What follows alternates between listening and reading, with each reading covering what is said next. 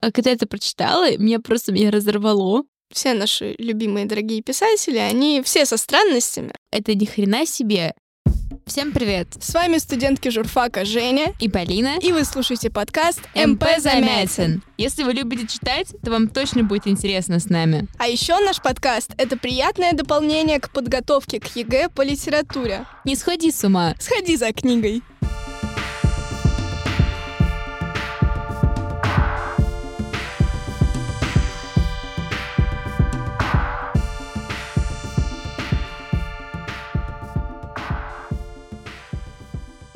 И о ком мы сегодня будем говорить? О Чехове. Полина, что за бескультурие? Почему только фамилии? Нужно ведь и... Антон Павлович Чехов.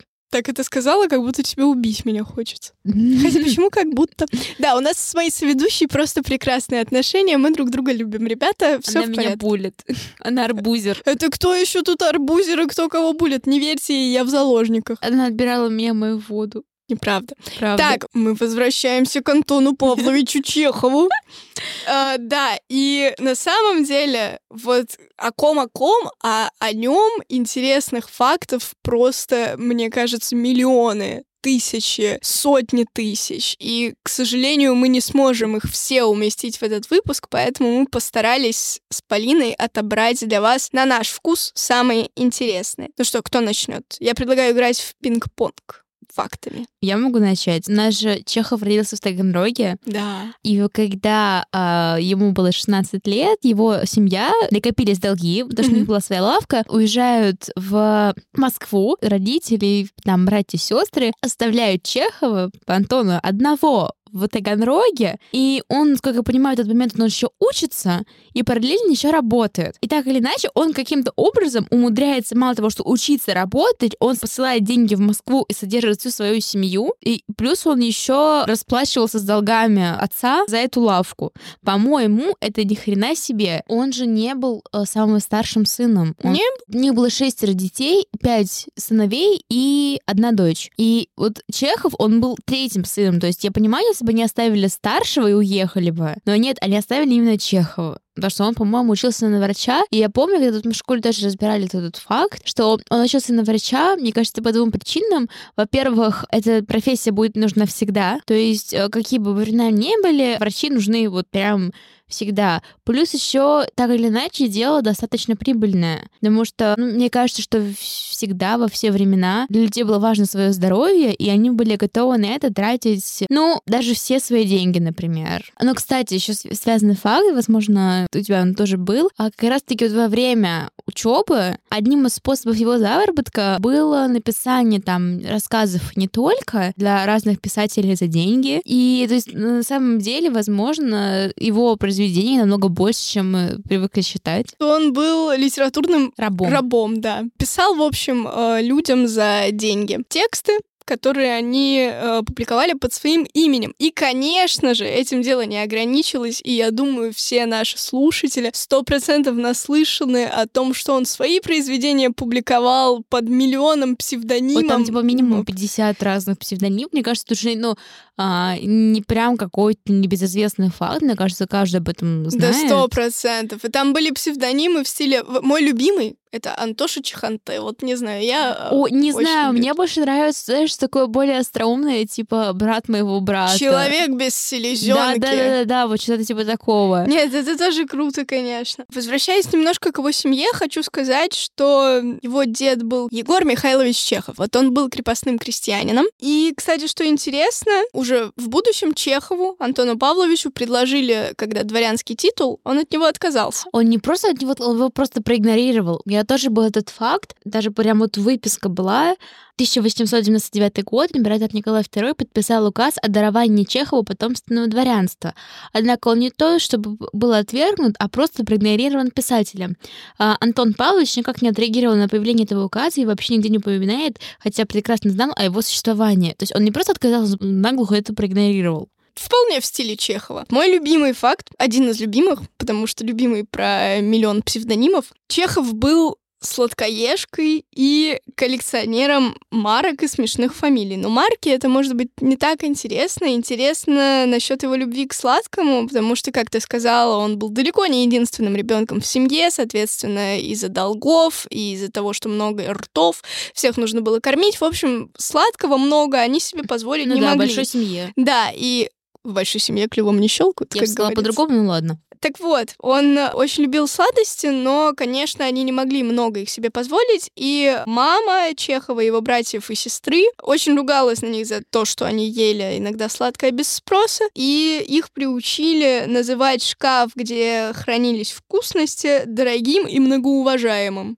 Ну, то есть нет, их не приучали к этому напрямую, но из-за того, что их постоянно ругали за то, что они без спроса туда лезут, у них, видимо, в голове у детей это отложилось, и они всегда прям разговаривали со шкафом, со сладостями, с буфетом. Дорогой и многоуважаемый шкаф. И у Чехова эта привычка осталась до конца жизни. Да, Прикольно. слушай, помнишь, мне кажется, еще было еще в этом а, вишневом саду, кстати, которому в вишневом саде. в саде, которому тоже, кстати, мы разбирали. Да, да, мы да. делали, у нас, а я не помню. Нет. Нет. Нет. Ладно, что В общем, ребята, если хотите выпуск с разбором вишневого сада, кидайте огонечки в комментарии. Вот, поэтому, а, насколько я помню, в Вишневом саде тоже было, когда вот описывали а, убранство, когда там комната, когда Проневская приезжает, и она описывает шкаф, по-моему, может, там тоже был многоуважаемый. Ну, конечно. Он еще коллекционировал смешные фамилии, я уже об этом сказала. Вот эти Чемша Гималайский, Свинчутка, Зивуля, Трахтенбауэр и другие фамилии героев его произведений взяты из жизни. А вот ты читала лошадиную фамилию? Да. Как там фамилия Овсов. у него? Овсов тоже.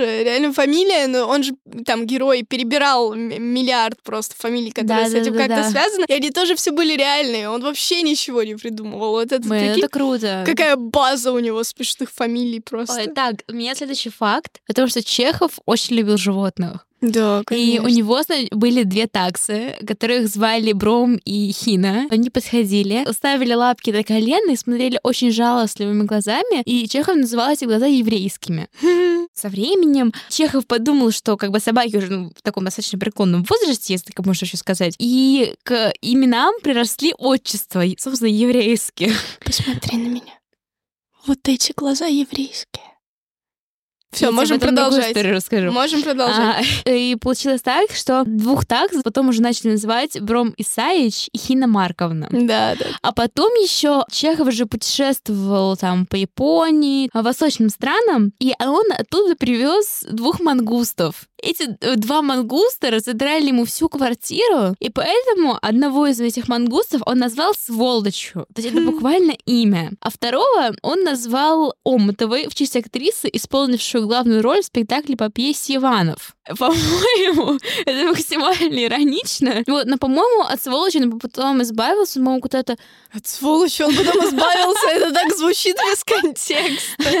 Да, то есть он, по-моему, его куда-то отдал, потому что реально он там э, э, эти мангусты издербанили ему просто всю квартиру.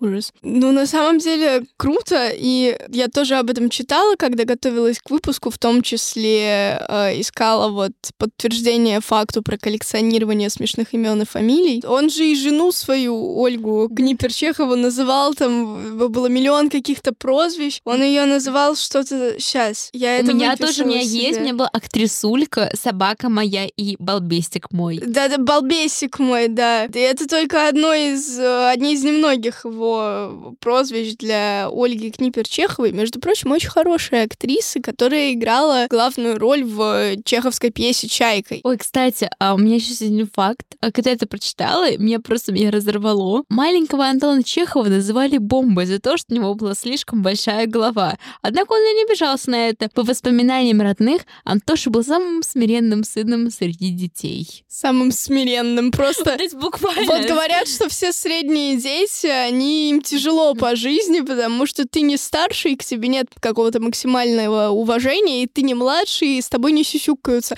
И ты просто познаешь все тяготы жизни в 13 и такой, меня в этой жизни просто уже ничего не напугает. Да, да, да, да, да. Кстати, о 13 годах. Интересный факт. Чехов посещал публичные дома с 13 лет. Регулярно пользовался услугами дам с пониженной Социальной, социальной ответственностью. Но позднее он стал разборчивее и уже целенаправленно соблазнял светских дам. У него это был как челлендж. Все наши любимые дорогие писатели, они все со странностями. Вот. Ну, Побим, кстати, по поводу женщин. А у Чехова, когда он уже стал известным, появилось множество поклонниц, и они буквально его преследовали. То есть а, он вроде как чисто случайно сталкивался с какими-то женщинами, но нет, они не, не просто случайно, они его преследовали, а они восхищались его одеждой, то, как он шел, ну, то есть прям буквально. Ну, конечно, он же был тем да. еще светским львом уже, когда и, стал знаменитым. Э, журналисты, которые писали об этом, ну, как бы желтая пресса, возможно, они называли этих дам Антоновками. то есть буквально. Яблоки? Ну да, по-моему, вполне логично. Ну да. И, наверное, немножко грустные факты такие у меня остались. Я помню, что там перед смертью вот, да, да, да, он да, попросил шампанского. Да-да-да, с 1 на 2 июля писатель проснулся и впервые на памяти близких людей сам велел послать за доктором. Громко заявил пришедшему врачу и супруге, что умирает, потом потребовал себе бокал шампанского, спокойно выпил, тихо лег на левый бок и умер. Ему тогда было 44 года. Да. У меня после этого даже язык ничего говорить не поворачивается, если честно. Вот не надо было поэтому сейчас ничего говорить. Нормально, она меня затыкает. Ребят, я реально в заложниках, помогите мне. Просто так, у меня еще, на самом деле, осталось много фактов. Ну, значит, жги. Антон Павлович был очень гостеприимным человеком. И бывало даже такое, что у него гости спали, ну, буквально везде, типа, на кровати, даже на диван. И иногда его знакомый друг писал, что Чехов понимал у себя гостей в таком беспримерном количестве, словно у него был не дом, а гостиница. Ну, то есть прям до такого. Так, дальше. По фактам уже пойдем. Ольга Книпер очень сильно расстраивалась, что у ее мужа нету больших произведений, и Чехов ей буквально говорил ей, это у меня, Дуся, почерк мелкий. Я, кстати, находила фотографии его э, записной книжки, которые он носил всегда с собой, записывал какие-то идеи, которые или там... Фамилии Фамилии, смешные. да, какие-то разговоры, которые он слышал, казались ему забавными. И у него там почерк реально, он максимально маленький, да, просто вот бисерный и даже меньше. Кстати, во время учебы, опять вернемся ненадолго, одним из его преподавателей был Склифосовский. И, кстати, Горький был частым гостем в доме Чехова. А, они очень ну, тесно вместе общались и так далее. Да, Горький очень любил театр. Да, Чехов да, же да, находился да. во всей этой тусовке да. с Первым театром, со Станиславским, поэтому э, их просто свела и судьба. Когда Максима Горького э, по императорскому приказу заключили из Академии наук, причем сначала его приняли, потом э, очень быстро его оттуда, наоборот, выгнали. И Антон Павлович, знак протеста, потому что э, близко общался с Горьким, э, тоже покинул покинул эту же Академию наук, потому что он хотел поддержать Горького. Кстати, вот я смотрела а, много разборов разных а, фильмов, не фильмов. Я к своему, не знаю, стыду, не стыду, не так давно открыла для себя бэткомедианы. И до этого еще тоже многие а, блогеры использовали термин а, «чеховское ружье». И я, как бы, к своему стыду не очень понимала вообще, о чем идет речь. Может быть, ты сейчас расскажешь подробнее? Я просто скажу, что я об этом знаю. Чехов известен тем, что он говорил всегда, что краткость сестра таланта, и что он же драматург,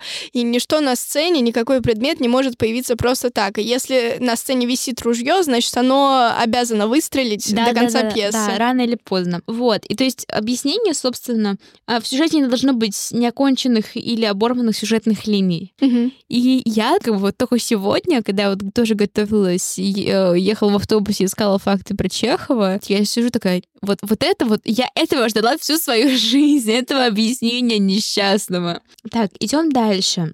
Ну, я думаю, что можно перейти обратно к смерти, потому что мы они уже обратно к смерти многое сказали. Практически все свое наследство э, и все авторские права писатель завещал не супруге, а своей сестре Марии. Супруге он отдал из всего своего состояния до 5000 рублей, но в итоге даже Ольга все свои деньги отдала все той же сестре. И мы же все знаем, что Чехов умер в Германии, угу. и по законам Германии умерших от туберкулеза было запрещено перевозить. И как бы их нужно было срочно кремировать, чтобы туберкулез дальше не распространялся. Да-да-да, считалось, что даже умершие от туберкулеза да, все да, еще да. заразны. Но при этом, каким-то вообще чудным образом его жена Ольга Книпер а, договорилась о том, чтобы местный чиновник достал ей специальный холодильный вагон для устриц. И она положила туда Чехова, и, собственно, именно так э, он э, и был доставлен в Москву. И все равно мы закончили на очень грустном факте, но на самом деле я Чехова начала открывать для себя не так давно. Мы, наверное, об этом еще скажем. И мне очень нравится. Там еще пару лет назад, если бы мне сказали, что вот ты будешь любить Чехова, тебе будет нравиться его читать, я бы не поверила. Потому что в школе у меня были с ним сложные отношения. Мне и «Вишневый сад» как-то, я его прочла одним глазом и, наверное, не очень поняла. А мне не нравилось, и я не понимала, почему он свои явно трагичные произведения называет комедиями. Но сейчас я понимаю их. Это одна из трактовок, я не претендую на достоверность, но я думаю, что даже в «Вишневом саде», который назван комедией, есть эта ирония. То есть в том, что разваливается дворянская семья, которая уже просто гнездо в разваливающемся дворянском гнезде и упадочной дворянской усадьбе есть что-то горько-ироничное. Вот, это грустно. Но, в общем, я к чему? К тому, что Чехов по-своему прекрасен. Читайте Чехова, и рано или поздно он вам откроется. Ну а с вами была Женя. И Полина. Не сходи с ума. Сходи за книгой.